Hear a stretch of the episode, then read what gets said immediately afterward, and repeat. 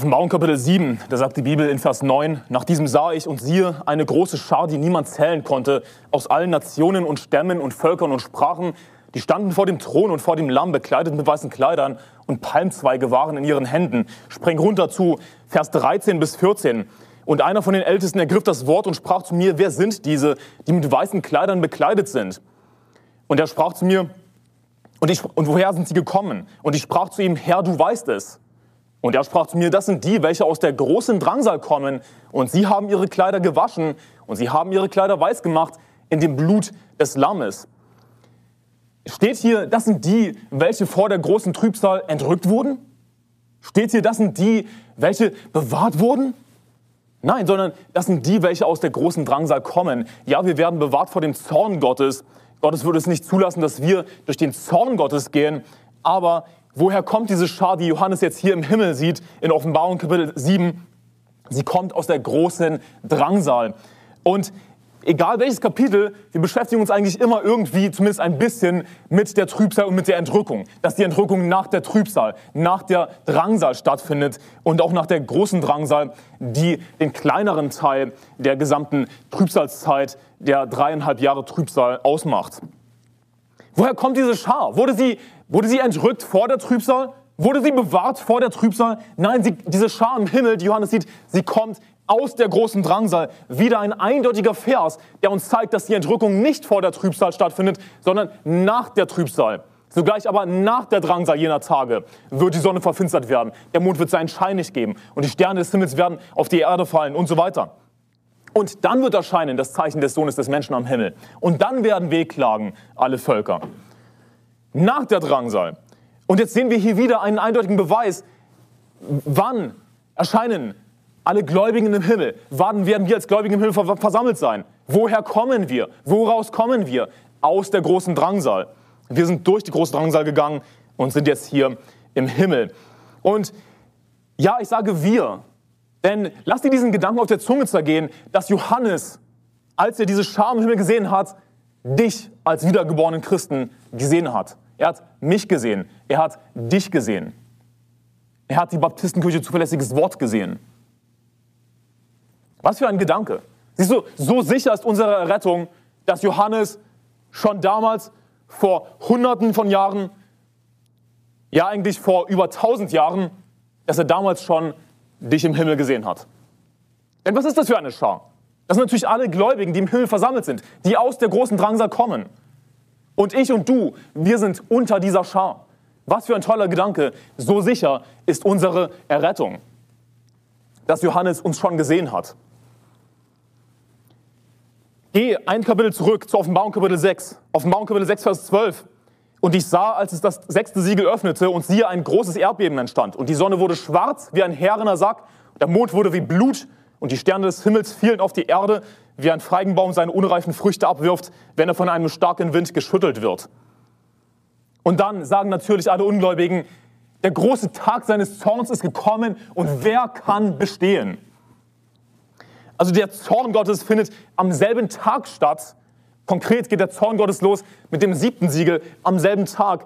Aber jetzt noch nicht in Kapitel 7, sondern in Kapitel 8 geht dann der Zorn Gottes los. Warum zeige ich dir diese Verse? Warum habe ich die ersten Verse von Offenbarung Kapitel 7 jetzt übersprungen, weil ich dir zeigen möchte, dass der Übergang von Offenbarung Kapitel 6 zu Offenbarung Kapitel 7 eindeutig die Entrückung nach der Trübsal lehrt. Nun zugegeben, die Entrückung wird nicht beim Namen erwähnt in Offenbarung Kapitel 7, auch nicht Offenbarung Kapitel 6. Aber ich habe dir gezeigt jetzt nochmal, um dich daran zu erinnern, Offenbarung Kapitel 6, Vers 12, wir sehen die Zeichen am Himmel, genauso wie Matthäus Kapitel 24.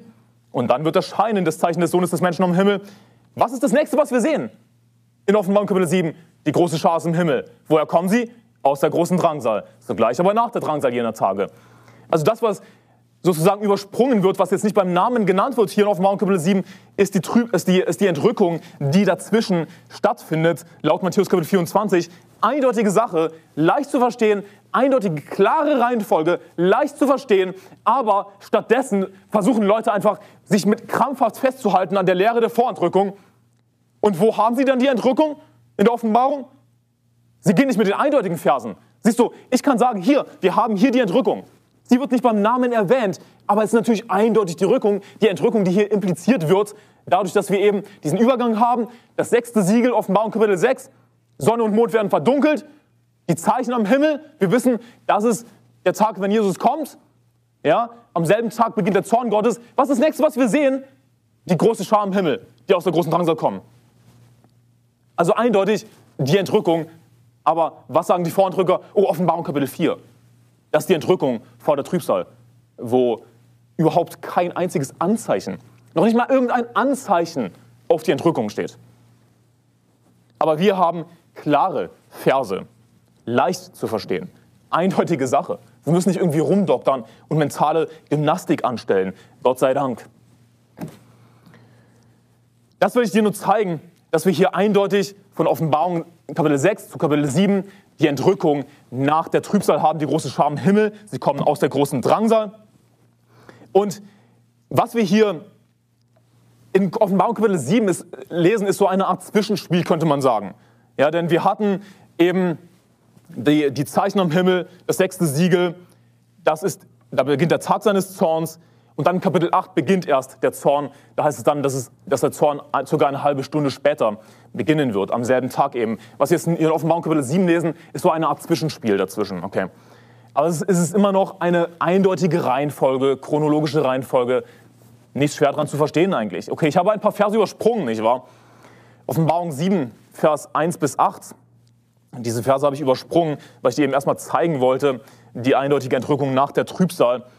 Was in Offenbarung Kapitel 7, Vers 1 bis 8 beschrieben wird, das wird vor der Entrückung stattfinden. Ja, denn wir haben eben dann eindeutig in Vers 9 auf einmal die große Schar im Himmel die aus der Drangsal kommt, aus der großen Drangsal.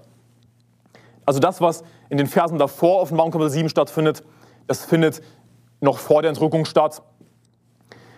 Und wenn du das auch vergleichst mit Offenbarung Kapitel 14, warum sage ich Offenbarung Kapitel 14? Nun, ich will dich nochmal daran erinnern, wir haben in Offenbarung Kapitel 12, das habe ich dir schon vorher erklärt, diesen Bruch in der Offenbarung, wo auf einmal alles von neuem losgeht. Dann geht es auf einmal alles wieder auf Null zurückgesetzt. Offenbarung Kapitel 12 haben wir einen Bruch, wo es auf einmal um die Geburt Christi geht. Dann Offenbarung Kapitel 13, ja, haben wir eben wieder die Trübsal. Genauso Offenbarung Kapitel 6, die Trübsal. Was kommt als nächstes? Offenbarung Kapitel 7, wir haben die 144.000, von denen ihr schon in der Lesung gelesen habt. Dann eben die Entrückung, die Schaß im Himmel. Genauso Offenbarung Kapitel 13 eben die Trübsal, Offenbarung Kapitel 14 die 144.000. Jesus kommt wieder, die Entrückung geschieht. Also selbe Reihenfolge. Das heißt, was in der Offenbarung geschrieben wird, das wiederholt sich dann. Ja, chronologische Reihenfolge, Bruch Kapitel 12, wieder eindeutige Reihenfolge. Es wiederholt sich. Und wenn du eben Offenbarung Kapitel 7 mit Kapitel 14 vergleichst, dann wird es eindeutig, dass die, die Versiegelung der 144.000 kurz vor der Entrückung stattfinden muss. Offenbarung Kapitel 7, jetzt schauen wir uns die ersten paar Verse an, die wir übersprungen haben. Offenbarung Kapitel 7, Vers 1, lies mit mir und danach sah ich vier Engel an den vier Enden der Erde stehen. Die hielten die vier Winde der Erde fest, damit kein Wind weh über die Erde, noch über das Meer, noch über irgendeinen Baum. Und ich sah einen anderen Engel, der von Sonnenaufgang heraufstieg, der hatte das Siegel des lebendigen Gottes. Und er rief mit lauter Stimme den vier Engeln zu, denen es gegeben war, der Erde und dem Meer Schaden zuzufügen. Und er sprach, schädigt die Erde nicht, noch das Meer, noch die Bäume, bis wir die Knechte unseres Gottes an ihren Stirnen versiegelt haben. Und ich hörte die Zahl der Versiegelten, 144.000 Versiegelte aus allen Stämmen der Kinder Israels. Das ist sozusagen die Ruhe vor dem Sturm. Ja, erstmal, erstmal Windstille. Diese vier Engel an den vier Enden der Erde und die vier Enden der Erde, das sind die vier Himmelsrichtungen natürlich. Genauso die vier Winde, das sind die vier Himmelsrichtungen Norden, Osten, Süden, Westen. Okay. Die vier Engel, sie halten die vier Winde der Erde fest, damit keine Windwehe über die Erde, noch über das Meer, noch über irgendeinen Baum. Wie gesagt, kurz vor der Entrückung muss das stattfinden, wenn wir das vergleichen mit Offenbarung Kapitel 14. Und ich sah einen anderen Engel, der von Sonnenaufgang heraufstieg, der hatte das Siegel des lebendigen Gottes er rief mit lauter Stimme den vier Engeln zu, denen es gegeben war, der Erde und dem Meer Schaden zuzufügen. Frage, hat Gott bis zu diesem Zeitpunkt der Erde und dem Meer Schaden zugefügt durch seine Engel? Nein. Das heißt, alles, was wir bisher gelesen haben, das war nicht der Zorn Gottes. Und darauf muss ich nochmal eingehen, weil das so ein extrem wichtiger Punkt ist, dass die Trübsal nicht der Zorn Gottes ist. Wer ist der erste Reiter, der auftritt? Das erste Siegel, Offenbarung Kapitel 6. Das erste Siegel, das das Lamm öffnet, Was geschieht? Der erste Reiter auf dem weißen Pferd. Wer ist das, der zu Beginn der Trübsal auftritt? Das ist der Antichrist. Und er wird wüten die ganzen sieben Jahre hindurch, durch die Trübsal und wird herrschen, auch durch den Zorn, Zorn Gottes hindurch. Aber der Zorn Gottes beginnt eben erst in der Mitte nach den 1335 Tagen laut Daniel Kapitel 12, wenn du dich daran erinnerst. Und alles, was davor geschieht, also die, die Trübsal, die 1335 Tage, das ist nicht der Zorn Gottes. Ja? Der Engel, was sagt er hier zu den vier Engeln, denen es gegeben war, der Erde mehr Schaden zuzufügen? Schädigt die Erde nicht. Ja? Hey, noch ist es nicht so weit. Noch ist es nicht so weit. Wir müssen erstmal die Knechte unseres Gottes an ihren Stirnen versiegeln. Und dann wird Gott seinen Zorn eben ausgießen und wird die, die Erde richten. Ja, eben unter anderem durch die Engel. Alles davor war der Zorn des Antichristen. Ja, darauf will ich hinaus. Das ist der erste Reiter, der aufgetreten ist, gleich zu Beginn der Trübsal in Offenbarung Kapitel 6. Das ist der die, die Trübsal ist der Zorn des Antichristen, nicht der Zorn Gottes, mein Freund. Das musst du unbedingt verstehen. Und das ist eindeutig. Wann ist der große Tag seines Zorns? Ist das zu Beginn der Trübsal? Nein, das ist zum sechsten Siegel. Und mit dem siebten Siegel beginnt dann am selben Tag der Zorn Gottes. Und das ist wann? Wenn Sonne und Mond verdunkelt werden. Und wann geschieht das? Matthäus Kapitel 24. Sogleich aber nach der Trübsal jener Tage wird die Sonne verdunkelt werden. Der Mond wird seinen Schein nicht geben. Eindeutig zu verstehen. Klare Sache. Wir müssen keine mentale Gymnastik anstellen, weil wir einfach irgendwie an einer bestimmten Lehre festhalten wollen. So, die Vorhandrückung, wir brauchen die Vorhandrückung. Ich will nicht auf den Trübsal gehen. Ah! Komm runter! Bleib locker! Halt nicht irgendwie krampfhaft an irgendeiner Lehre fest. Es ist nicht so schwer zu verstehen, wenn du ganz einfach die Bibel studierst und nicht auf Roger Libby hörst, zum Beispiel. Also, der Engel sagt zu diesen vier Engeln, denen es gegeben war, der Erde mehr Schaden zuzufügen, Offenbarung 7, Vers 3. Er sprach, schädigt die Erde nicht, noch das Meer, noch die Bäume, bis wir die Knechte unseres Gottes an ihren Stirn versiegelt haben. Macht Sinn, dass das kurz vor der Entrückung geschieht, denn mit der Entrückung beginnt halbe Stunde später der Zorn Gottes. Ja, davor müssen erstmal die 144.000 versiegelt werden. Ich komme gleich dazu, worum es da geht. Und dann eben werden die Engel der Erde und dem Meer Schaden zufügen. Dann beginnt der Zorn Gottes. Das ist leicht zu verstehen. Und ich hörte die Zahl der Versiegelten, 144.000 Versiegelte aus allen Stämmen der Kinder Israels. Die Ruhe vor dem Sturm, bevor es dann wirklich losgeht mit dem Zorn Gottes in Offenbarung Kapitel 8. Mit dem siebten Siegel am selben Tag wie das sechste Siegel. Die 144.000, sie werden bereit gemacht für den Zorn Gottes. Es sind Gläubige, lass mich das gleich sagen, die 144.000 sind Gläubige, die durch den Zorn Gottes gehen. Nun, wir als Gläubige, wir werden durch die Trübsal gehen, wenn wir das miterleben zu unserer Lebenszeit, nicht wahr? Wir werden nicht durch den Zorn Gottes gehen. Gott hat uns nicht zum Zorn bestimmt, sondern zur Errettung. Wir werden nicht durch den Zorn gehen. Wir werden entrückt werden oder leibhaftig auferweckt werden, wenn Jesus wiederkommt. Wir werden nach den 1335 Tagen entrückt. Glückselig ist, oder, oder wohl dem heißt es in Daniel Kapitel 12, der 1335 Tage erreicht. Ja, und dass die, diese Periode, die, der erste Teil der 70. Woche Daniels geht eben bis nach der großen Drangsal. Nach der großen Drangsal werden wir entrückt. Wir werden da durchgehen, durch die große Drangsal, aber nicht durch den Zorn Gottes. Aber die 144.000, das sind Gläubige, die durch den Zorn Gottes gehen. Das ist die, einzige, das ist die Ausnahme. Ja.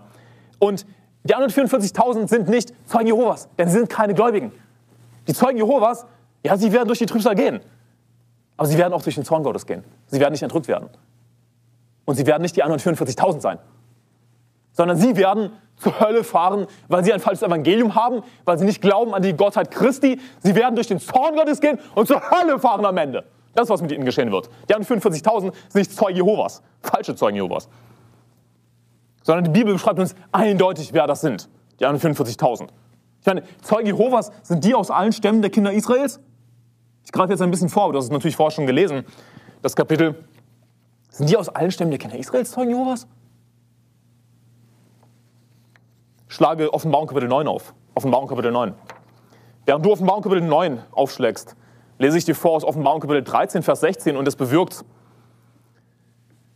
es bewirkt das allen. Also es geht um das, um das Tier und den Antichristen. Ich möchte dir diese, diese aufzeigen die Parallele ja, zwischen der Versiegelung der 144.000 und dem Mahlzeichen des Tieres. Es bewirkt das Tier, dass allen, den Kleinen und den Großen, den Reichen und den Armen, den Freien und den Knechten ein Mahlzeichen gegeben wird, auf ihre rechte Hand oder auf ihre Stirn. Genauso wie der Engel es machen wird, ja, wie es ja heißt in Offenbarung Kapitel 7, du musst es nicht aufschlagen, nur noch mal kurz vorlesen werde ich das schädigt die Erde nicht, noch das Meer, noch die Bäume, bis wir die Knechte unseres Gottes an ihren Stirnen versiegelt haben. Die 41.000 werden an ihren Stirnen versiegelt. Der Antichrist, der versucht natürlich immer Gott zu imitieren, nicht wahr? Deswegen hat er auch so ein schönes Malzeichen, das man entweder auf die rechte Hand oder auf die Stirn bekommt. Und das niemand kaufen oder verkaufen kann als nur der, welcher das Malzeichen hat oder den Namen des Tieres oder die Zahl seines Namens. Hier ist die Weisheit. Wer das Verständnis hat, der berechnet die Zahl des Tieres, denn es ist die Zahl eines Menschen und seine Zahl ist 666. Der Antichrist versucht immer Gott zu imitieren. Das sehen wir an so vielen Stellen in der Offenbarung. Der Teufel versucht, Gott zu imitieren. Also in, jeder Lüge steckt natürlich ein Funke Wahrheit.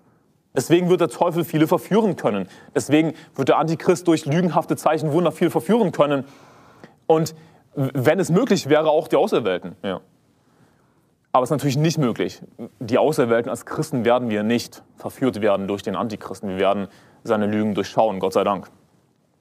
Aber der Antichrist versucht immer, Gott zu imitieren. Das sehen wir ganz besonders in der Offenbarung. Er hat eben diese Versiegelung an der Stirn für, für seine Knechte, für diejenigen, die ihn anbeten. Und Leute werden ganz einfach dazu gezwungen werden, denn ohne das Malzeichen des Tieres kannst du nicht kaufen noch verkaufen. Und viele Leute, die meisten, werden den Antichristen anbeten. Denn es heißt eben, dass er, dass er verführen wird, wenn möglich auch die Auserwählten. Das heißt, wir sind in der, verschwinden, in der verschwindenden Minderheit als Christen, die wir nicht verführt werden. Die meisten werden verführt werden, sie werden den Antichristen anbeten, das Malzeichen des Tieres annehmen, auf ihre rechte, auf ihre rechte Hand oder auf ihre Stirn. Und sie werden natürlich dadurch in Sicherheit sein, denn wenn du das Malzeichen nicht annimmst, nun der Antichrist wird dich wahrscheinlich ganz einfach töten. Ja, du wirst ganz einfach dazu gezwungen, das Malzeichen anzunehmen, weil du eben ansonsten nicht kaufen oder verkaufen kannst. Nun, hier ist das Ding. Als Christen werden wir nicht dazu gezwungen werden, das Malzeichen des Tieres anzunehmen. Denn was wird der Antichrist tun? Er wird Krieg führen gegen die Heiligen. Er wird gegen uns Krieg führen. Er hasst uns. Das heißt, er wird nicht uns das Malzeichen geben. Das macht keinen Sinn. Das ist eine Frage, die viele haben. Ja, was wäre, wenn ein Christ das Malzeichen des Tieres annimmt? Wird nicht passieren. Der Antichrist wird Krieg führen gegen uns. So sieht es aus. Aber der Antichrist imitiert eben Gott. Er hat auch diese Versiegelung an der Stirn. Und die Leute, die das annehmen, ja, sie werden zwar in Sicherheit sein vor dem Antichristen, aber hier ist der Plot-Twist. Gerade die Menschen, die das Mahlzeichen des Tieres annehmen, sie wird der Zorn Gottes treffen. Sie sind also überhaupt nicht in Sicherheit. Siehst du, der Teufel verspricht dir grundsätzlich irgendwas Tolles. Ja. Er sagt auch zu Jesus, ja, dies alles will ich dir geben, wenn du niederfällst und mich anbetest, alle Reiche der Welt. Und was sagt Jesus? Weiche von mir, Satan. Es steht geschrieben, du sollst den Herrn, deinen Gott anbeten und ihm allein dienen. Oder der Teufel hat schon im Garten Eden Adam und Eva versprochen, ihr werdet wie Gott sein. Wow, toll, klingt gut. Das, was die Mormonen sagen, sie sind vom Teufel. Der, der Teufel verspricht immer irgendetwas Gutes, aber was wird die Folge wirklich davon sein? Natürlich, dass du zur Hölle fährst, du wirst den Zorn Gottes abkriegen, dies und das. Also gerade die Leute, die das Malzeichen annehmen, die in Sicherheit sind, wenn der Antichrist dieses Malzeichen des Tieres herausbringt, sie wird der Zorn Gottes treffen und zwar garantiert, sie sind verworfen an dem Punkt. Und du bist weiterhin auf Markus Kapitel 9, ich komme dann gleich dazu, aber ich will dir einfach nur das zwischendurch hier vorlesen, diese Parallelen, wie eben der Antichrist versucht, Gott zu imitieren. Zum einen durch das Malzeichen des Tieres versucht er die Versiegelung zu imitieren. Außerdem hat der Teufel so eine Art Dreieinigkeit in der Offenbarung, könnte man sagen. Denn der Teufel, der hat den Antichristen, ja, einen falschen Christus, der sich in den Tempel Gottes setzen wird, Tempel Gottes in Anführungszeichen. Der Tempel Gottes wird einfach nur Tempel Gottes genannt werden, aber es ist natürlich nichts Heiliges überhaupt, sondern der Antichrist wird sich da reinsetzen und dann gibt es den falschen Propheten. Ja, also wir haben sozusagen Vater, Sohn und Heiliger Geist imitiert durch den, durch den Teufel mit seinem Antichristen und dem falschen Propheten. Der falsche Prophet sieht lustigerweise auch aus wie ein Lamm, aber redet wie ein Drache. Also natürlich ist das alles äh, nicht so zu 100 Prozent äh, gut imitiert, logischerweise, denn es ist alles Lüge, was der Teufel macht. Er ist ein Lügner und er ist der Vater der Lüge. Aber wir sehen in der Offenbarung eindeutig, wie der Teufel Gott imitiert und versucht, Menschen so zu verführen, dass sie eben reinfallen darauf und denken, der Antichrist sei Christus. Dann Offenbarung Kapitel 14, Vers 9, ich lese dir das nur vor. Und ein dritter Engel folgte ihnen, der sprach mit lauter Stimme, wenn jemand das Tier und sein Bild anbetet und das Mahlzeichen auf seine Stirn oder auf seine Hand annimmt, so wird er auch von dem Blutfein Gottes trinken, der unvermischt eingeschenkt ist, in dem Kelch seines Zornes. Und er wird mit Feuer und Schwefel gepeinigt werden vor den heiligen Engeln und vor dem Lamm. Also nichts von wegen Hölles Trennung von Gott, sondern du wirst direkt vor dem Angesicht Gottes sein, wenn du in der Hölle landest. Und der Rauch ihrer Qual steigt auf von Ewigkeit zu Ewigkeit. Und die das Tier und sein Bild annehmen, haben keine Ruhe, Tag und Nacht und wer das Mahlzeichen seines Namens annimmt.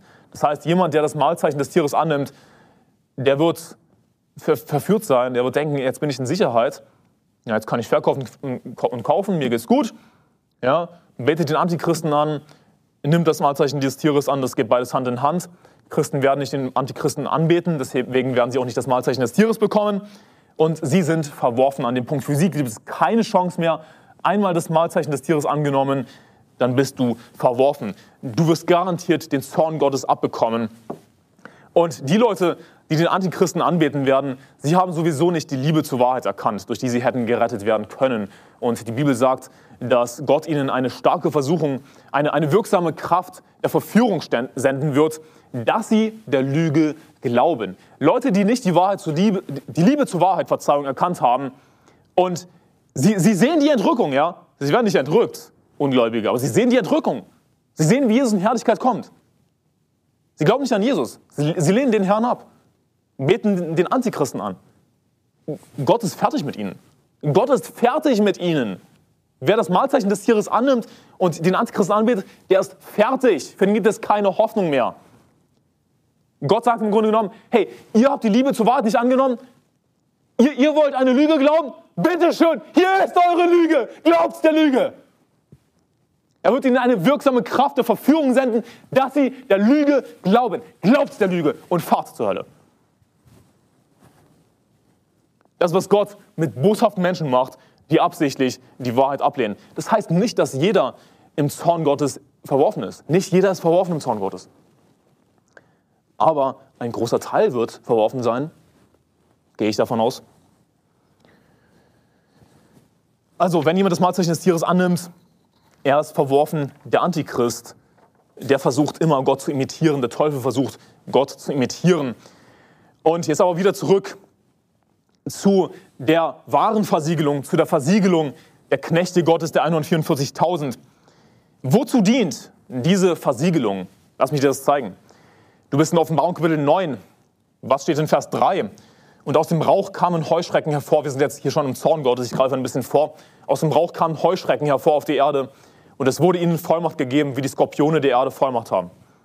Und es wurde ihnen gesagt, dass sie dem Gras der Erde keinen Schaden zufügen sollten, auch nicht irgendetwas Grünem, noch irgendeinem Baum, sondern nur den Menschen, die das Siegel Gottes nicht an ihrer Stirn haben.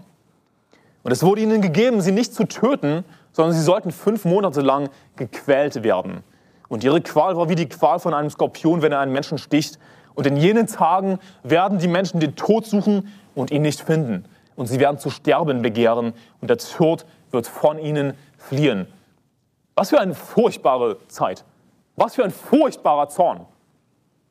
Gott hasst Sünde und Gott wird seinen Zorn ausgießen. Wird die schlimmste Zeit sein, die man sich vorstellen kann.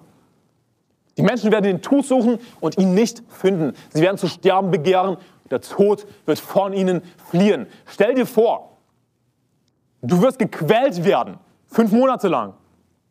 Einfach nur gequält werden. Das ist der Befehl, den Gott gegeben hat. Diesen natürlich übernatürlichen Heuschrecken, ja, es sind keine buchstäblichen Heuschrecken, so wie wir uns sie vorstellen. Er gibt ihnen den Befehl, die Menschen nicht zu töten, sondern sie zu quälen. Sie werden gequält werden und sie werden nicht sterben. Aber sie werden zu sterben begehren. Gott sei Dank werden wir bewahrt vor dem Zorn Gottes. Was für eine furchtbare Vorstellung. Aber wer wird gequält? Nur die Menschen, die das Siegel Gottes nicht an ihrer Stirn haben. Was wir also lernen, ist erstens natürlich, wozu das Siegel die Versiegelung der 144.000 dient, dass sie eben nicht der Zorn Gottes trifft. Was wir hier auch daraus lernen, ist eindeutig, dass sie eben durch den Zorn Gottes gehen werden. Ja, denn warum sollte das sonst hier stehen? Es sollen nur die Menschen geschädigt werden, nur den Menschen soll Schaden zugefügt werden, die das Siegel Gottes nicht an ihrer Stirn haben. Das heißt, die 144.000 werden durch den Zorn Gottes gehen. Aber sie sind eben die Knechte Gottes. Gott hat sie ausgewählt, um einen Dienst hier zu vollbringen auf der Erde. Und sie werden bewahrt vor dem Zorn Gottes. Sie wird, sie wird, äh, werden diese Plagen nicht treffen. Geht zu Hesekiel Kapitel 9. Also ich habe dir gezeigt, die 144.000, die werden versiegelt. Ja, und der Antichrist imitiert das. Ja, Leute, die das Marktzeichen des Tieres annehmen, sie werden halt vor ihm in Sicherheit sein. Sie werden auch eben nicht, sie wird keinen Schaden treffen vom Antichristen, aber der Zorn Gottes wird sie treffen. Ja. Und die wahre Versiegelung 144.000, wozu dient die? Sie werden bewahrt vor dem Zorn Gottes, aber nicht in dem Sinne, dass sie nicht hindurchgehen, sondern sie werden eben durch den Zorn Gottes gehen. Das ist ihr Auftrag, durch den Zorn Gottes zu gehen. Dazu sind sie auf der Erde, werden sie auf die Erde kommen und sie werden beschützt vor den Plagen des Zornes Gottes. Du bist in Hesekiel Kapitel 9, da heißt es in Vers 1, ich will dir eine Parallelstelle dazu zeigen. Und er rief mir mit lauter Stimme in die Ohren und sprach, kommt herbei, ihr Aufseher über die Stadt. Jeder nehme seine Zerstörungswaffe in die Hand. Und siehe, da kamen sechs Männer auf dem Weg vom oberen Tor her das nach, Orden, nach Norden schaut. Und jeder hatte seine Waffe zum Zerschlagen in der Hand. In ihrer Mitte aber war ein Mann, der trug ein leinenes Gewand und hatte ein Schreibzeug an seiner Hüfte. Diese gingen hinein und stellten sich neben den ehernen Altar. Da erhob sich die Herrlichkeit des Gottes Israel von dem Cherub, über dem sie gewesen war, hin zur Schwelle des Hauses. Oh. Wir hatten hier gerade ein technisches Problem, aber es ist wieder alles in Ordnung. Es war gerade ein bisschen erschreckend. Da hob sich die Herrlichkeit des Gottes Israels von dem Cherub, über dem sie gewesen war, hin zur Schwelle des Hauses und da rief dem Mann zu, der das leinene Gewand trug und das Schreibzeug an der Hüfte hatte. Und der Herr sprach zu ihm, geh mitten durch die Stadt, mitten durch Jerusalem und mache ein Zeichen auf die Stirn der Leute, die seufzen und jammern über all die Gräuel, die in ihrer Mitte verübt werden. Zu den anderen aber sprach er vor meinen Ohren, geht hinter ihm her durch die Stadt und er wirkt, euer Auge soll nicht verschonen und ihr dürft euch nicht erbarmen. Tötet, vernichtet Greise, junge Männer und Jungfrauen, Kinder und Frauen, von denen aber, die das Zeichen tragen, rührt niemand an. Also eindeutige Parallele zu der Versiegelung der 144.000. Gott ist zornig hier in Hesekiel über Israel. Und Gottes Zorn wird aber nicht diejenigen treffen, die seufzen und jammern über all die Gräuel, die verübt werden, über all die Sünden. Es lohnt sich, gerecht zu sein. Es lohnt sich, den Herrn zu fürchten. Tötet, vernichtet Greise, junge Männer und Jungfrauen, Kinder und Frauen, von denen aber die Zeichen tragen, rührt niemand an. Und bei meinem Heiligtum sollt ihr anfangen.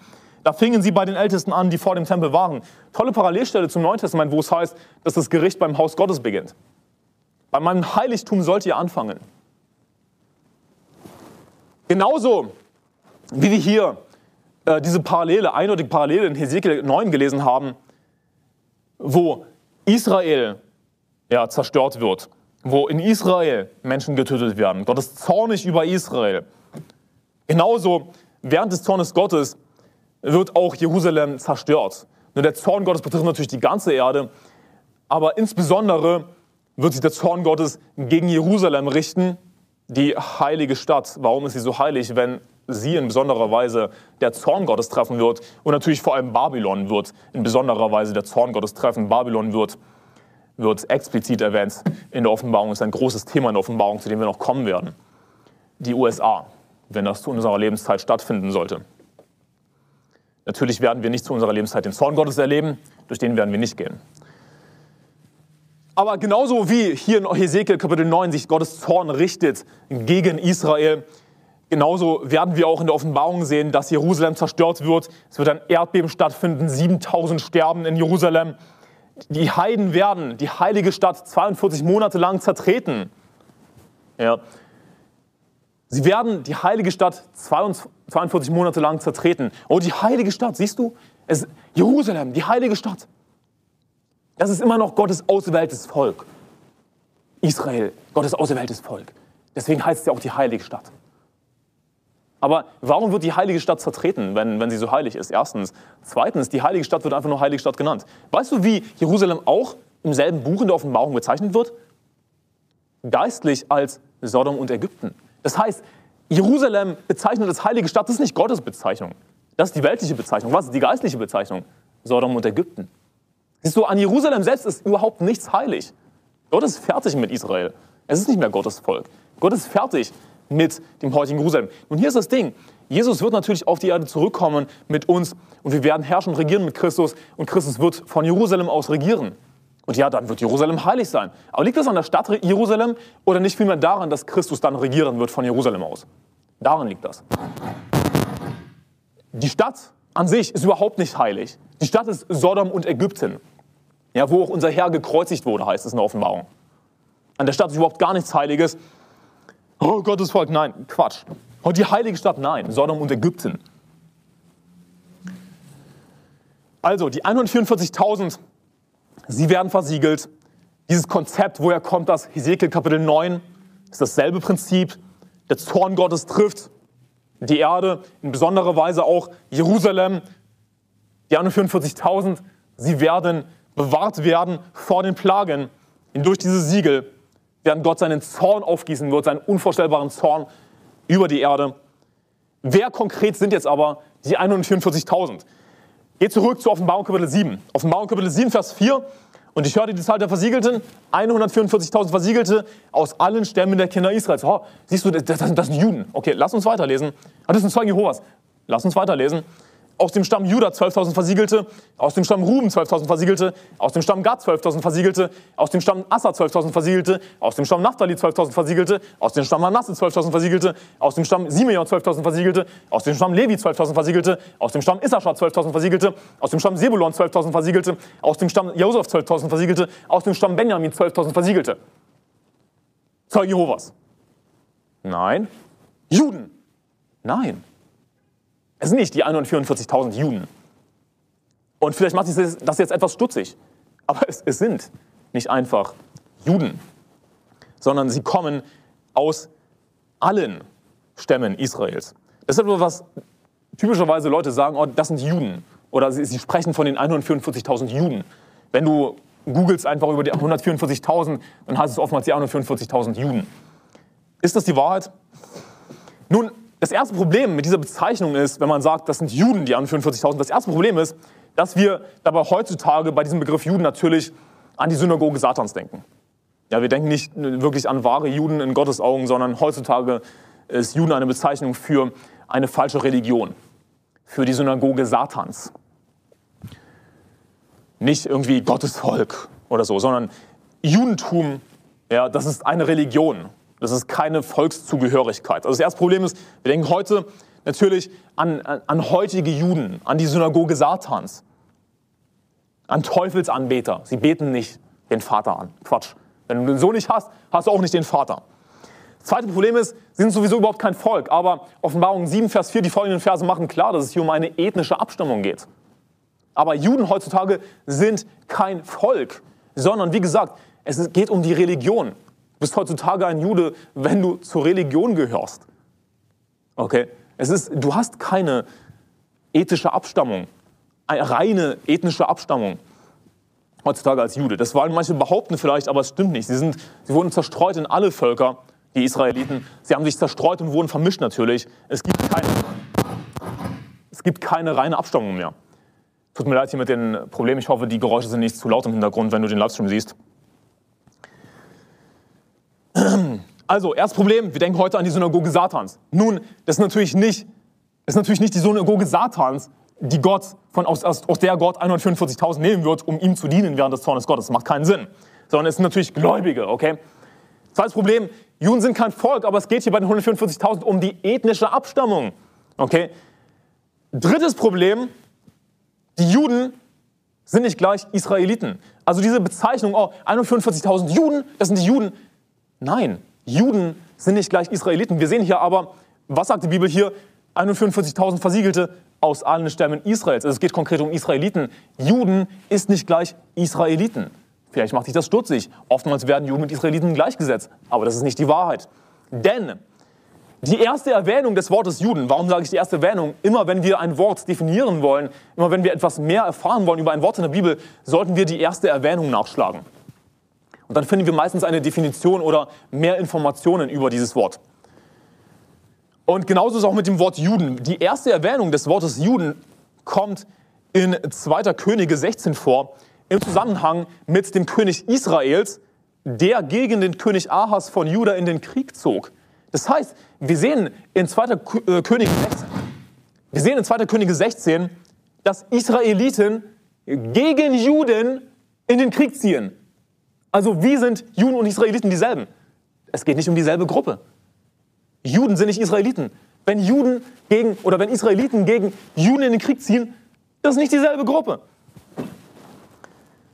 Sondern Juden sind das Südreich Juda. Woher leitet sich dieser Begriff Jude überhaupt ab? Von Juda, von dem Stamm Juda. Aber konkret, und das sehen wir bei der ersten Erwähnung, da wird es glasklar gemacht bei der ersten Erwähnung, dass es um das Südreich Juda geht. Ja, es geht um das Reich. Also, und nicht jeder Jude, sprich jeder, der zum Südreich Juda gehört hat, war auch, hat zum Stamm Juda gehört. Natürlich leitet sich von Juda das Wort Juda ab, aber im Südreich Juda waren nicht nur buchstäbliche Juden im Sinne von Stamm Juda, sondern auch Benjaminiter. Es waren Leviten dort. Es sind Leute in das Südreich gezogen aus dem Nordreich, die gerecht waren, die dem Herrn noch gedient haben, die nicht abgefallen sind wie das Nordreich. Denn Israel wurde geteilt. Ja, äh, Rehabeam, der, der Sohn Salomos, hat über das Südreich geherrscht und Jerobeam hat über das Nordreich geherrscht. Israel wurde geteilt. Und dann haben wir eben das Nordreich Israel, das dann auch als Samaria bezeichnet wurde, das vom Herrn abgefallen ist. Wir haben das Südreich Juda, das dem Herrn im Großen und Ganzen nachgefolgt ist. Und äh, deshalb Juden damals, sie waren letzten Endes nicht einfach, sie waren nicht einfach Israeliten, sondern sie waren Leute, die zum Südreich Juda gehört haben. Dagegen, die 144.000 sind aus allen Stämmen der Kinder Israels. Das heißt, sie sind nicht einfach Juden, sondern sie sind aus allen Stämmen der Kinder Israels. Also, die 144.000, das sind Gläubige. Es sind nicht Juden. Wenn wir heute an Juden denken, denken wir an die Synagoge Satans. Wir denken an das auserwählte Volk Satans. Ja, lass mir das nochmal sagen. Es ist nicht das auserwählte Volk Gottes, es ist das auserwählte Volk Satans. Die Synagoge Satans. Guck dir das Wort Jude an in der Offenbarung. Da geht es um die Synagoge Satans. Sie sind nicht von Gott. Ja, es sind Gläubige, die 145.000, aus allen Stämmen der Kinder Israels. Und es sind Gläubige aus dem Alten Testament. Es sind Gläubige aus dem Alten Testament. Nicht aus dem Neuen Testament. Denn das ist ein wichtiger Punkt, dass wir sie nicht als Juden bezeichnen sollten, denn es geht hier eben um alle Stämme der Kinder Israels. Nur das Problem ist, heutzutage findest du nicht alle Stämme der Kinder Israels. Findest du nicht. Leute behaupten maximal heutzutage, dass sie irgendwie von Levi abstammen. Das ist natürlich auch eine super vermischte Abstammung. Sie, sie stammen nicht zu 100% von Levi ab. Aber das ist maximal, was manche Leute behaupten. Ja. Denn die Stämme wurden allesamt zerstreut, sie wurden vermischt mit anderen Völkern, mit den Heiden. Heutzutage findest du niemanden mehr, der wirklich aus dem Stamm Benjamin kommt, aus dem Stamm Levi kommt, aus dem Stamm Gad kommt. Gibt es nicht, diese reine Abstammung. Das heißt, sie können nicht aus Sie können nicht von heute sein. Es sind keine heutigen Juden, die irgendwie an Jesus glauben. Denn wenn du an Jesus glaubst heutzutage, bist du kein Jude mehr. Denn Jude hat heutzutage etwas nur mit der Religion zu tun. Es gibt nicht mehr das Volk Israel. Es ist kein reines Volk mehr. Das stimmt nicht. Und es ist sowieso nicht Gottes Volk, es ist das auserwählte Volk Satans. Also das ist ein wichtiger Punkt, dass es keine Juden sind. Denn heutzutage gibt es nicht mehr die zwölf Stämme. Vergiss es. Sogar schon zu Zeiten des Alten Testaments war es schwierig. Tut mir leid, wir haben hier irgendwelche technischen Probleme mit den Lautsprechern. Sogar schon zu Zeiten des Alten Testaments war es schwierig, zum Teil die Abstammung rauszufinden. Denn was geschah mit dem Stamm Benjamin? Der Stamm Benjamin wurde fast komplett ausgerottet. Der wurde fast vollständig ausgerottet, der Stamm Benjamin. Oder als dann, die, als dann Juda konkret zurückkehrt nach Jerusalem, Was heißt es da, dass einige Priester nicht ihre Abstammung, nicht mehr ihr Geschlechtsregister nachweisen konnten und sie wurden deshalb vom Priesterdienst ausgeschlossen? Das heißt, schon damals gab es das Problem, dass es Juden gab, die nicht wirklich ihre Abstammung nachweisen konnten. Eindeutige Sache. Und dann zu sagen, ja, heutzutage, das sind irgendwie heutige Juden oder so. Nein, es gibt nicht mehr alle Stämme Israels. 144.000, die sind nicht von heute, sie können nicht von heute sein. Es sind Gläubige aus dem Alten Testament. Und lass mich dir noch was sagen, es sind Christen aus dem Alten Testament. Und nein, das ist nicht irgendwie einer meiner vielen Versprecher oder so, dass ich jetzt sage, dass es Christen aus dem Alten Testament sind. Ich komme dann gleich noch dazu, wie ich zu dieser Aussage komme. Ich meine das ernst. Es sind Christen aus dem Alten Testament. Ich komme gleich dazu, was ich damit meine. Offenbarung Kapitel 14, äh, du kannst es gerne aufschlagen, ich lese es schon mal vor, in Vers 1, Offenbarung 14, Vers 1, und ich sah und siehe, das Lamm stand auf dem Berg Zion und mit ihm 144.000, die trugen den Namen seines Vaters auf ihren Stirnen geschrieben. Und ich hörte eine Stimme aus dem Himmel, wie die Stimme vieler Wasser und die, wie die Stimme eines starken Donners. Und ich hörte die Stimme von Harfenspielern, die auf ihren Harfen spielten. Und sie sangen wie ein neues Lied vor dem Thron und vor den vier lebendigen Wesen und den Ältesten. Und niemand konnte das Lied lernen, als nur die 144.000, die erkauft worden sind von der Erde. Diese sind es, die sich mit Frauen nicht befleckt haben, denn sie sind jungfräulich rein. Diese sind es, die dem Lamm nachfolgen, wohin es auch geht. Aber es sind Gläubige, ja. Es sind natürlich Gläubige. Aber es müssen Gläubige aus dem Alten Testament sein, weil sie aus allen Stämmen der Kinder Israels kommen. Und das muss sehr, sehr weit zurückgehen. Wahrscheinlich noch, noch bevor im Buch Richter der Stamm Benjamin fast vollständig ausgerottet wurde. Sie müssen sehr weit zurückgehen. Also es sind Gläubige, sie folgen dem Lamm nach, wohin es auch geht. Das sind die, die aus, diese sind aus den Menschen erkauft worden, Erstlinge für Gott und das Lamm. Und in ihrem Mund ist kein Betrug gefunden, denn sie sind unsträflich vor dem Thron Gottes. Die 144.000 sind Gläubige aus dem Alten Testament. Sie sind Christen aus dem Alten Testament. Nun, wie kommst du zu dieser Aussage? Christen aus dem Alten Testament? Nun, lass mich dir was erklären. Im Himmel wird es nur Christen geben. Im Himmel wird es keine Juden geben. Im Himmel wird es keine Moslems geben, keine Hindus, keine Buddhisten. Ist es wirklich eine Überraschung, wenn ich sage, dass es im Himmel nur Christen gibt? Und wir sehen hier, die 144.000 in Offenbarung Kapitel 14 sind natürlich im Himmel. Das heißt, sie kommen aus dem Himmel zurück. Sie kommen auf die Erde während des Zornes Gottes, werden den Dienst verrichten. Ja. Es sind Gläubige aus dem Alten Testament. Es sind Christen. Im Himmel gibt es nur Christen. Sonst niemanden. Aber nicht nur sie, die 144.000, sondern alle Gläubigen aus dem Alten Testament sind Christen letzten Endes. Im Himmel gibt es nicht irgendwie eine Unterscheidung zwischen Altes und Neues Testament. Aber das sind Gläubige aus dem Alten Testament. Das sind Gläubige aus dem Neuen Testament. Natürlich kann man sagen, sie stammen aus der Zeit des Alten Testaments. Okay, ja.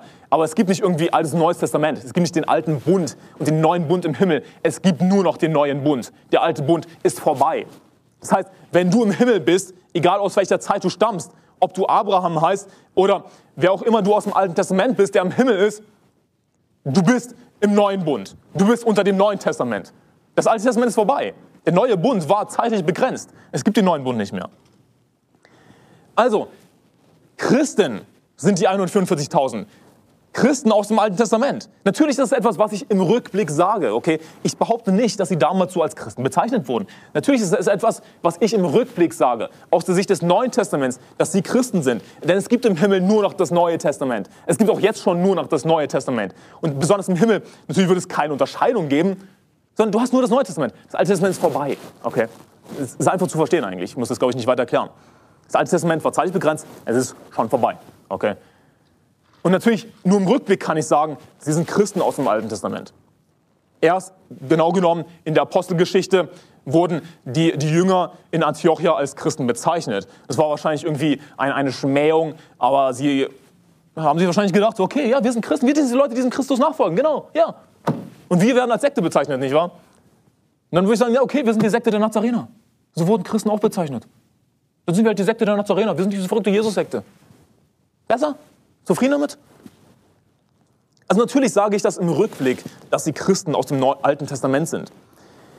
Lass mich dir noch was erklären. Das Alte Testament bietet keine Errettung.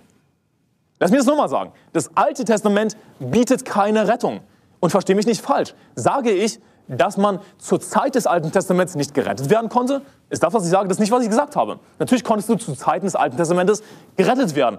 Abraham wurde aus Gnade durch den Glauben gerettet. Jeder im Alten Testament wurde aus Gnade durch den Glauben gerettet. Aber der Bund, der alte Bund selbst, der angefangen hat und ein Ende hatte, der temporär war, der alte Bund selbst, hat niemals Errettung angeboten, hat niemals Gnade angeboten. Das Einzige, was das Alte Testament bietet, was der alte Bund geboten hat, war das Gesetz. Das Einzige, was das Alte Testament gebracht hat, war das Gesetz.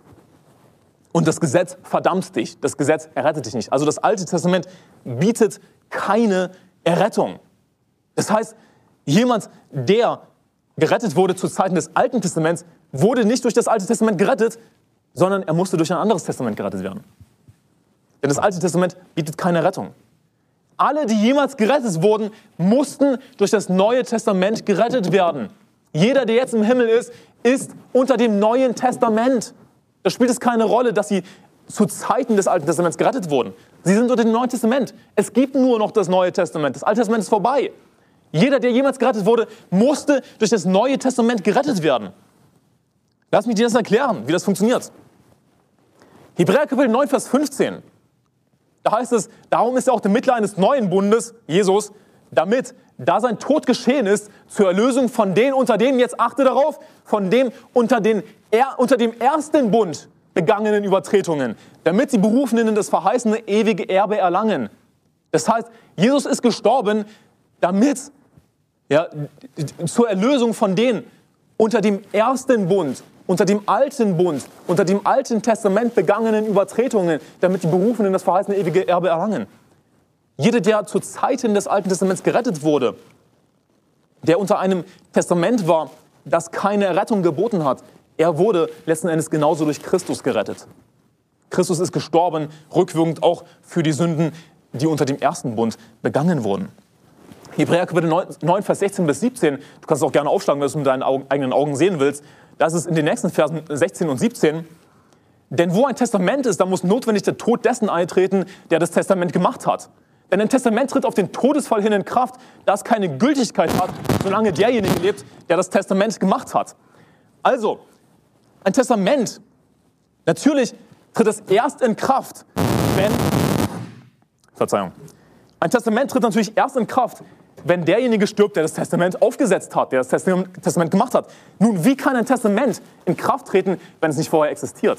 Siehst du, ein Testament wird zu Lebzeiten aufgesetzt. Das Neue Testament wurde, musste zu Lebzeiten Jesu aufgesetzt werden. Und rate mal was, Jesus hat keinen Anfang der Tage. Jesus hat schon immer gelebt. gelebt. Ehe Abraham war, bin ich, sagt Jesus. Jesus ist, Jesus ist Gott.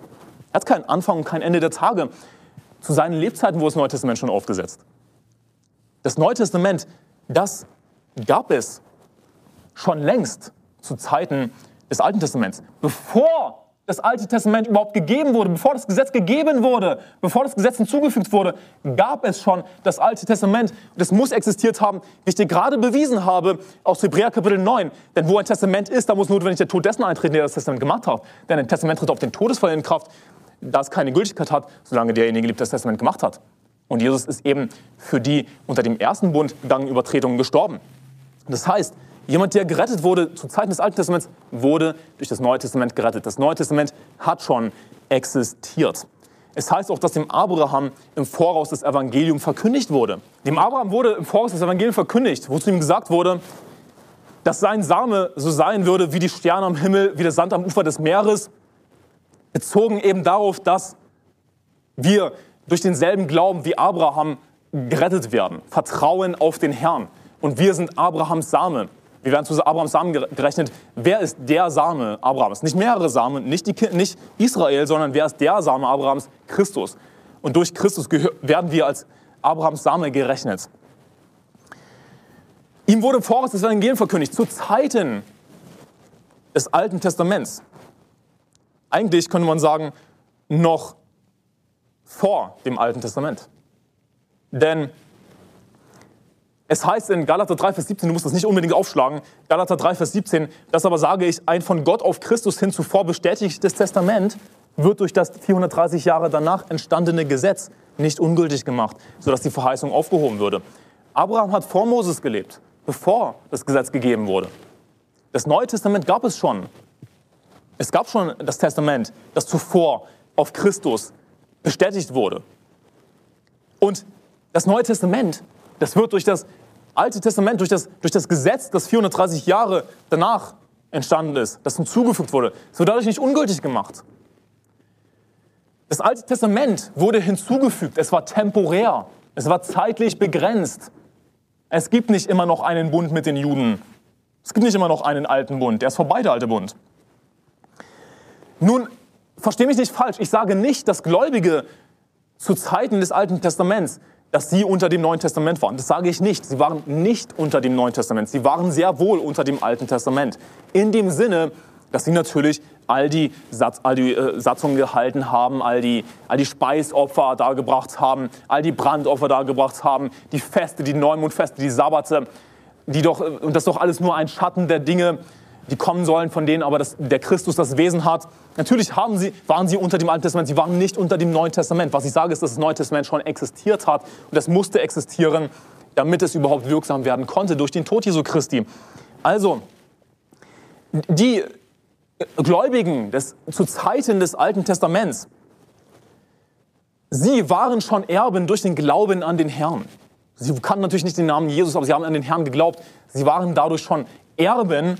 Für sie, äh, auf sie war schon das Neue Testament bezogen, das schon existiert hat. Sie waren schon Erben. Aber wann wird das Erbe ausgeteilt an die Erben? Wann bekommen die Erben das Erbe? Wann wird es ausgeteilt? wenn das Testament in Kraft tritt, das heißt, wenn derjenige stirbt, der das Testament gemacht hat, mit dem Tod Jesu, ist es natürlich erst in Kraft getreten. Das heißt, sie waren sehr wohl unter dem Alten Testament die Gläubigen des Alten Testaments. Sie waren nicht unter dem Neuen Testament. Aber wie wurden sie gerettet? Nun, sie wurden durch das Neue Testament gerettet. Sie wurden durch Christus gerettet. Wie kann das funktionieren? Nun, das Ding ist, Gott steht außerhalb von Raum und Zeit natürlich die Gläubigen zur Zeit des Alten Testaments, die haben sehr wohl schon ewiges Leben gehabt. Sie haben es nicht erst später bekommen. Sie, sie, waren nicht irgendwie in einem Warteraum, bis Jesus dann gestorben ist und dann haben sie ewiges Leben bekommen. Nein, nein, nein. Sie hatten schon ewiges Leben. Wie funktioniert das nun? Weil Gott außerhalb von Raum und Zeit steht. Deswegen kann eben die Bibel sagen in Hebräer 9, Vers 15, da, da, darum ist auch der Mittler eines neuen Bundes, damit da sein Tod geschehen ist zur Vergebung, zur Erlösung der von, von den unter dem ersten Bund begangenen Übertretungen, die Berufenen das ewige Erbe erlangen das verheißene ewige Erbe, Erbe erlangen. Also es gab schon Berufene, sie waren schon Erben. Natürlich, dadurch, dass Gott außerhalb von Raum und Zeit steht, haben sie schon zu Zeiten des Alten Testaments durch den Glauben an den Herrn ewiges Leben gehabt. Das ist eindeutig, dass Gott, dass für Gott Zeit keine Rolle spielt. Tausend Jahre sind wie ein Tag, ein Tag tausend Jahre und andersherum. Gott sagt, ich verkündige von Anfang an das Ende und von der Vorzeit her, was noch nicht geschehen ist.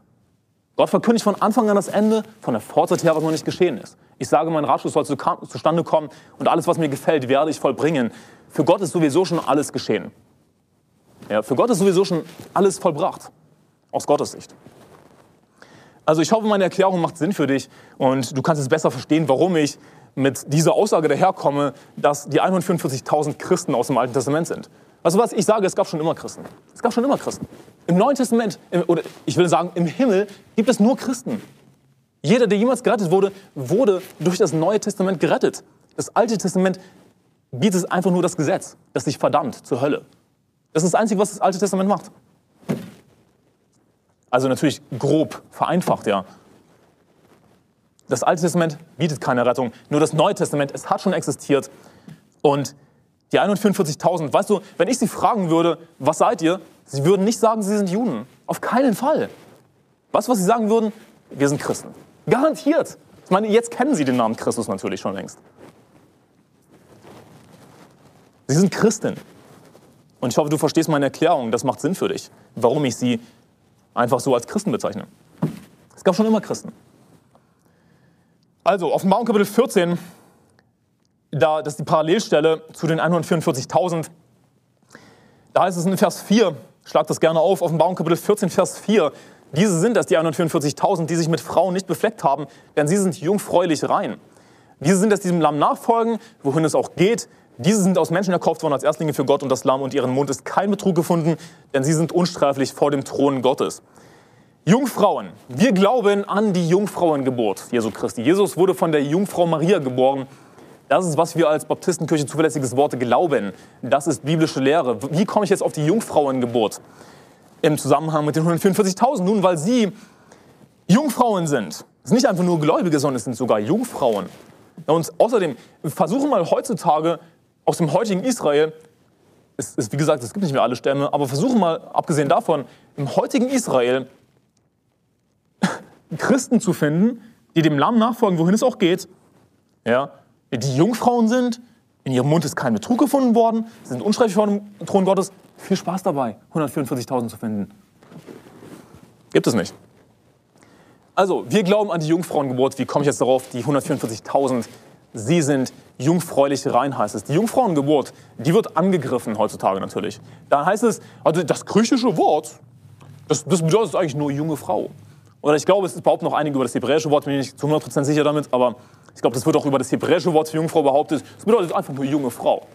Und ich, ich kann mich erinnern, ich habe in einem Orchester gespielt und der Dirigent, ich weiß nicht, wie der immer auf so tolle Themen gekommen ist, aber, aber der hat auch mal sowas rausgebracht, äh, von wegen, ja, also hat sich irgendwie mit, mit einer Katholikin unterhalten und dann ging es darum, ja, mit einer Katholikin lustigerweise, ging es irgendwie darum, ja, das, das, stimmt ja auch gar nicht, dass Jesus von einer Jungfrau geboren wurde. Die Jungfrauengeburt, das, das stimmt ja gar nicht.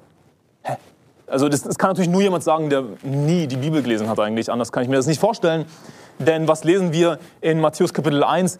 Die Geburt Jesu Christi aber geschah auf diese Weise, als nämlich seine Mutter Maria mit Josef verlobt war. Jetzt kommt es noch, ehe sie zusammengekommen waren, da erwies es sich, dass sie vom Heiligen Geist schwanger geworden war.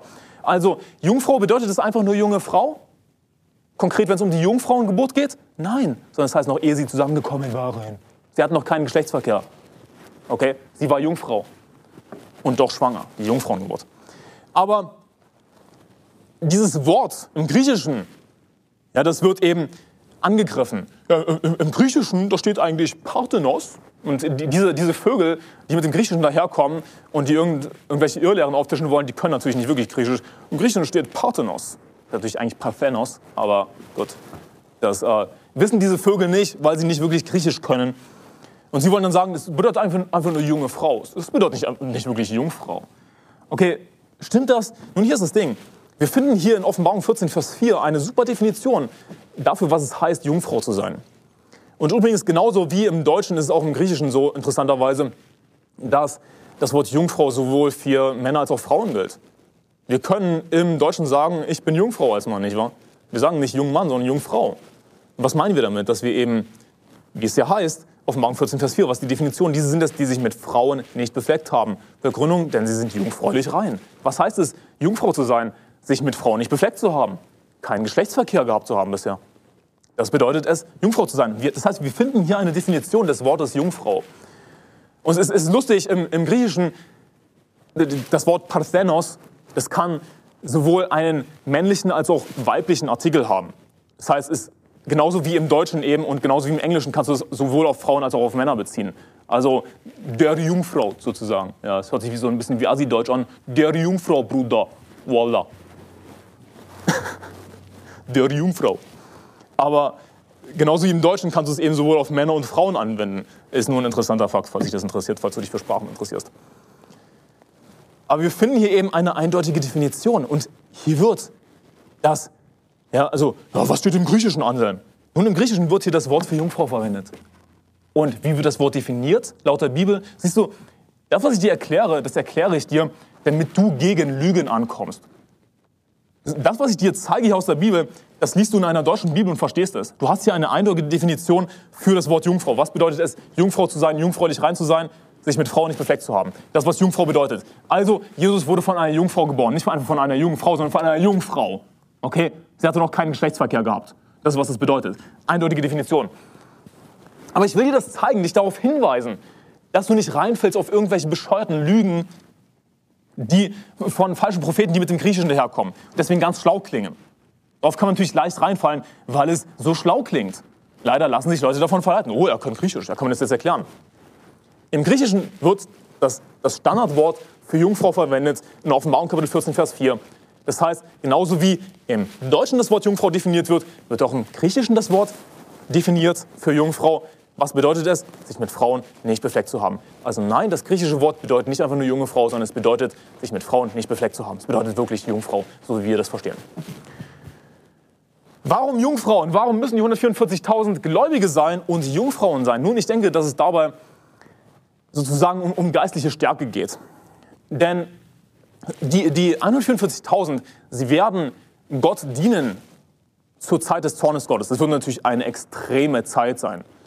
Und der einzige Grund, warum sie diese circa dreieinhalb Jahre des Zornes Gottes auf die Erde kommen, ist eben, um Gott zu dienen, um konkret einen Dienst zu verrichten. Sie haben wenig Zeit. Sie werden zack, zack, zack Gott dienen.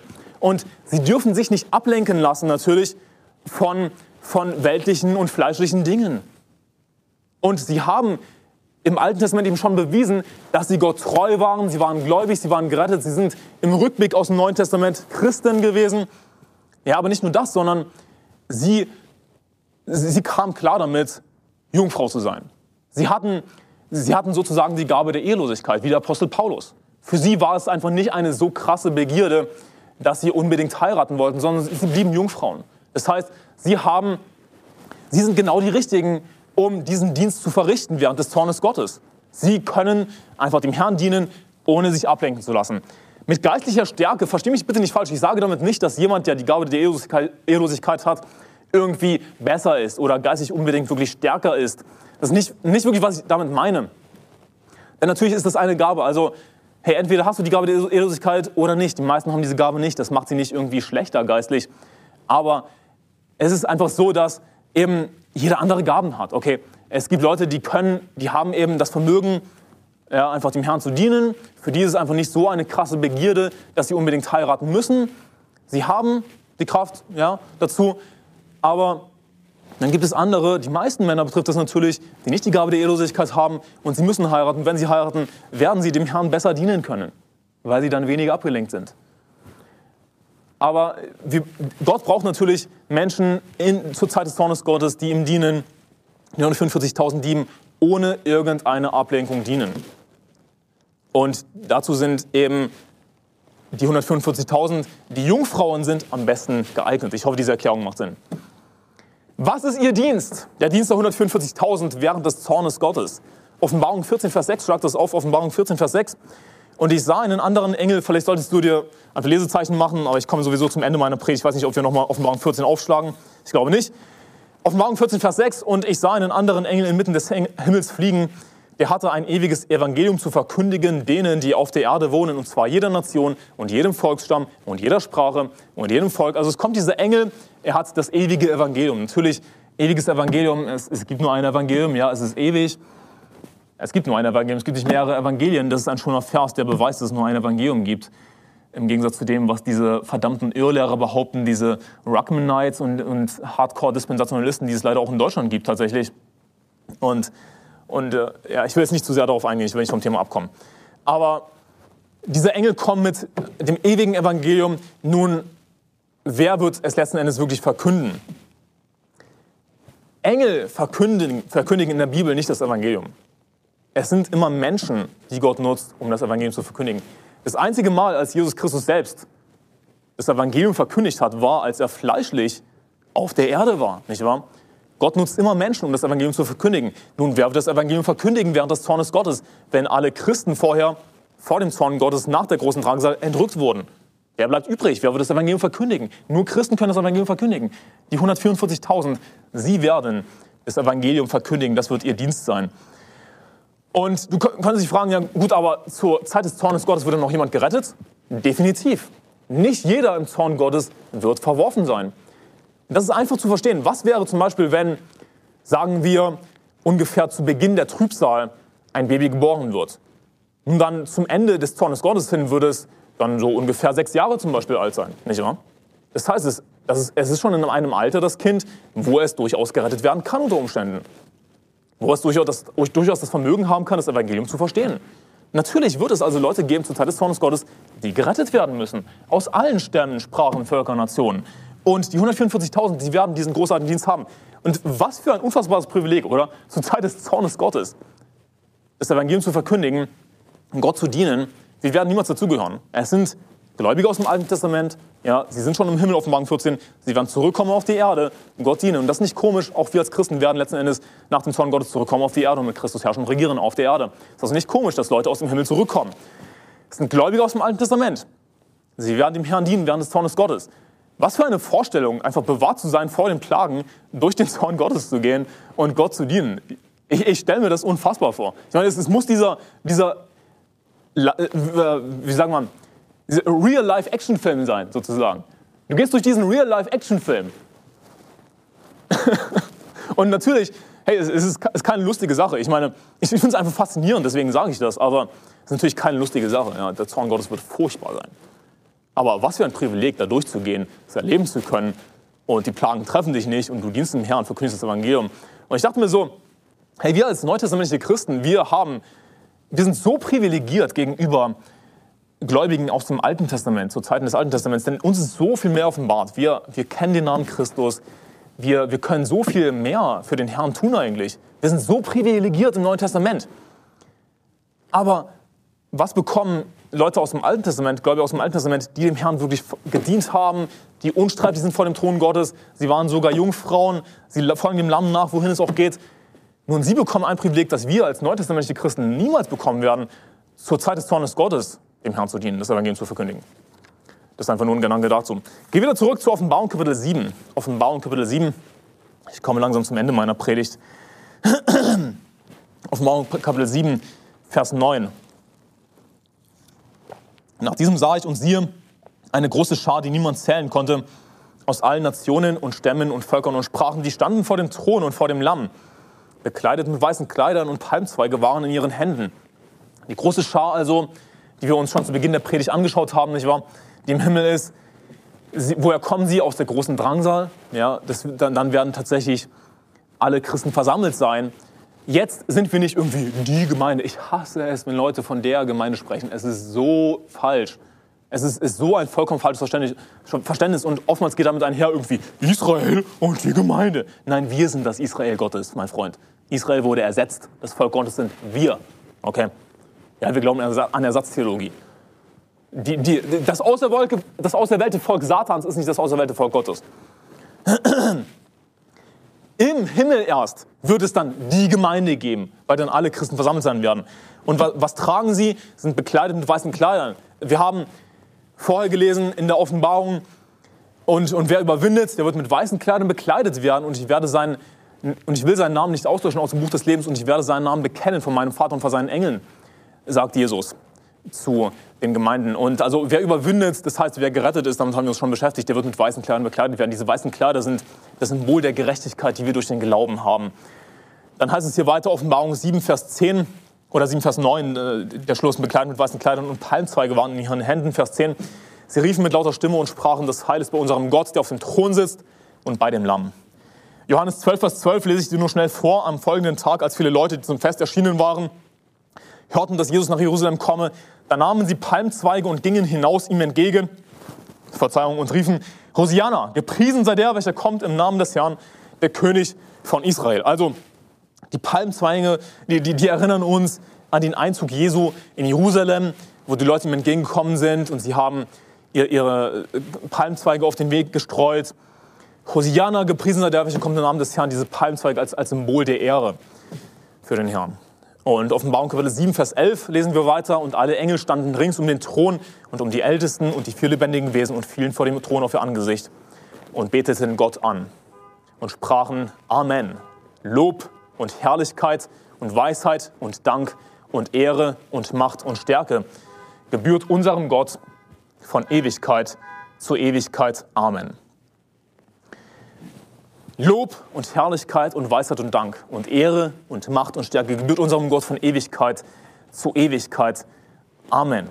Und wir sollten niemals vergessen, dem Herrn Lob dazu bringen, Herrlichkeit, Weisheit und Dank dazu bringen vor allem.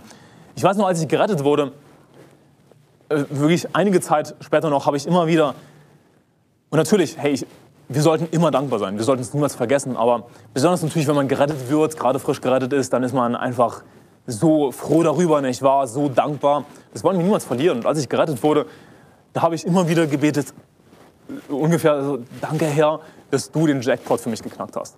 Und keine Ahnung, vielleicht denkst du, das ist aber kein schönes Gebet, aber das, was ich mir gedacht habe, Gott hat, das, das ist unfassbar.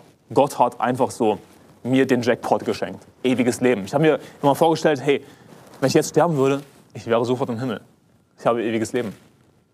Unfassbar. Unfassbare Vorstellung.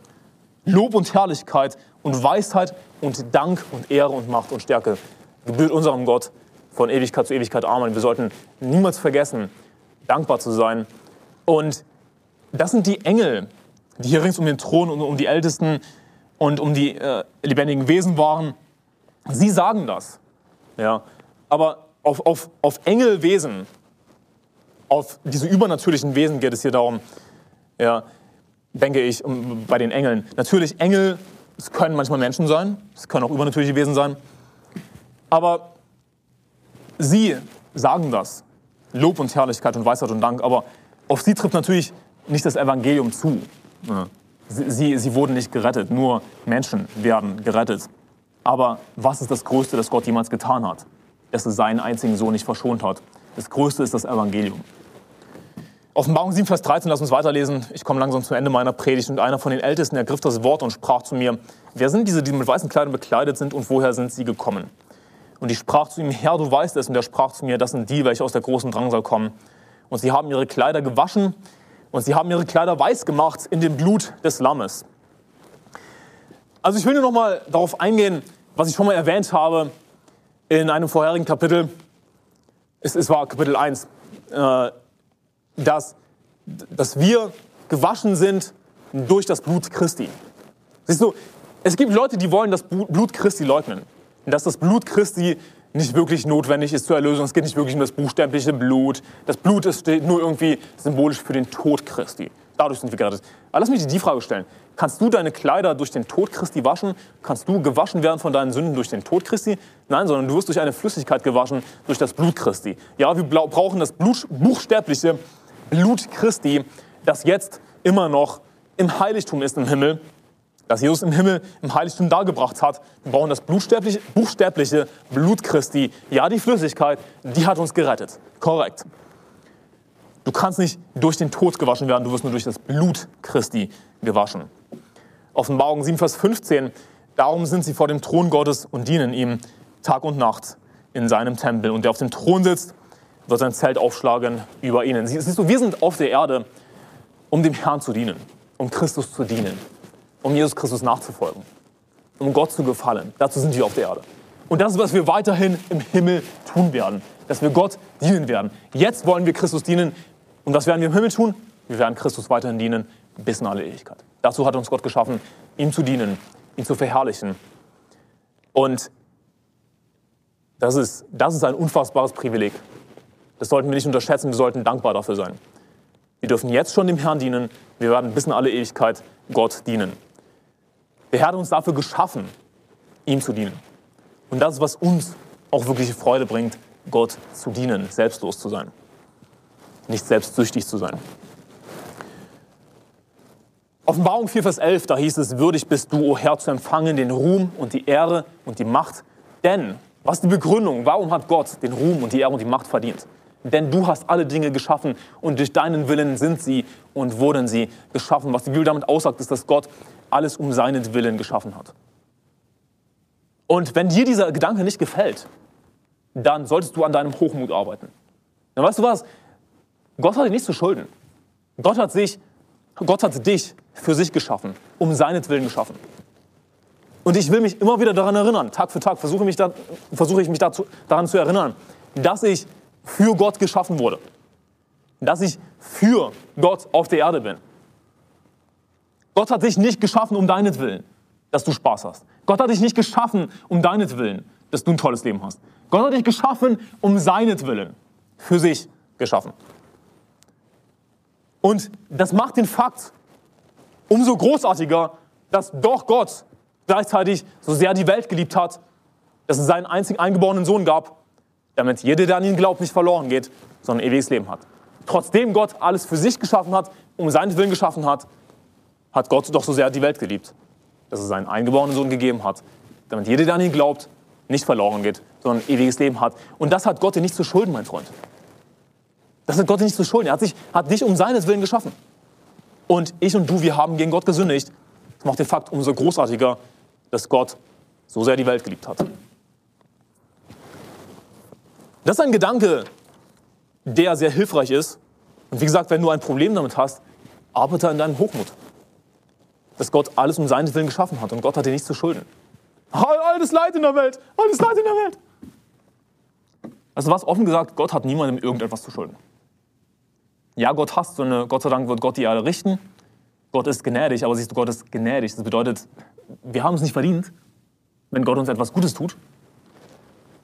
Und der Gedanke daran, dass Gott alles um seinen Willen geschaffen hat, dass Gott dir und mir und niemandem irgendetwas zu schulden hat, ist hilfreich, wenn wir sehen, wie kaputt die Welt ist. Wem hat Gott irgendetwas zu schulden? Wir haben gegen Gott gesündigt. Daher kommt das Leid in der Welt, das Leid in der Welt. Offenbarung 7, Vers 16. Und sie werden nicht mehr hungern, nicht mehr dürsten, auch wird sie die Sonne nicht treffen, noch irgendeine Hitze. Denn das Lamm, das inmitten des Thrones ist, wird sie weiden und sie leiten zu lebendigen Wasserquellen. Und Gott wird abwischen alle Tränen von ihren Augen. Was für ein Tag muss das sein, wenn wir Sonne und Mond verdunkelt sehen und wir erheben unsere Häupter, denn unsere Erlösung naht. Jesus Christus kommt in den Wolken des Himmels mit großer Kraft und Herrlichkeit, wird seine Auserwählten senden, wird seine Engel senden, die seine Auserwählten versammelt werden. Wir werden versammelt, wir werden entrückt. Wir haben geweint, die große Drangsal war schwer und Gott selbst wird abwischen alle Tränen von unseren Augen. Was für ein Tag muss das sein? Lass uns beten. Herr, ich danke dir für dein Wort, Herr. Ich danke dir dafür, dass du alles um deines Willen geschaffen hast, Herr. Und ich bitte dich, Herr, für uns alle, dass wir jeden Tag für dich leben, Herr. Dass wir jeden Tag dir dienen und dir die Ehre geben. Bitte, Herr, erfüll uns mit deinem Heiligen Geist, Herr. Hilf uns, dich zu lieben mit unserem ganzen Herzen, unserer ganzen Seele, unserem ganzen Denken, Herr. Bitte. Hilf uns und hilf uns, dir zu dienen und ein gerechtes Leben zu führen, das dir gefällt, Herr. Wir wollen dir gefallen, Herr. Ich danke dir für dein Wort, das du uns gegeben hast, für Offenbarung Kapitel 7, Herr. Ich danke dir dafür, dass du sogar während deines unvorstellbaren Zornes, Herr, der alle unsere Vorstellungen übertreffen wird, trotzdem Gnade hast, dass du die 144.000 senden wirst, die Seelen gewinnen gehen. Genauso wie dein Zorn unvorstellbar ist, ist deine Liebe unvorstellbar, Herr. Beides ist etwas, was wir nicht ergreifen können, Herr. Ja, ich danke dir für die Rettung heute. Ich bitte dich, segne weiter den Seelengewinn-Marathon, segne den Gottesdienst morgen. In Jesu Namen. Amen.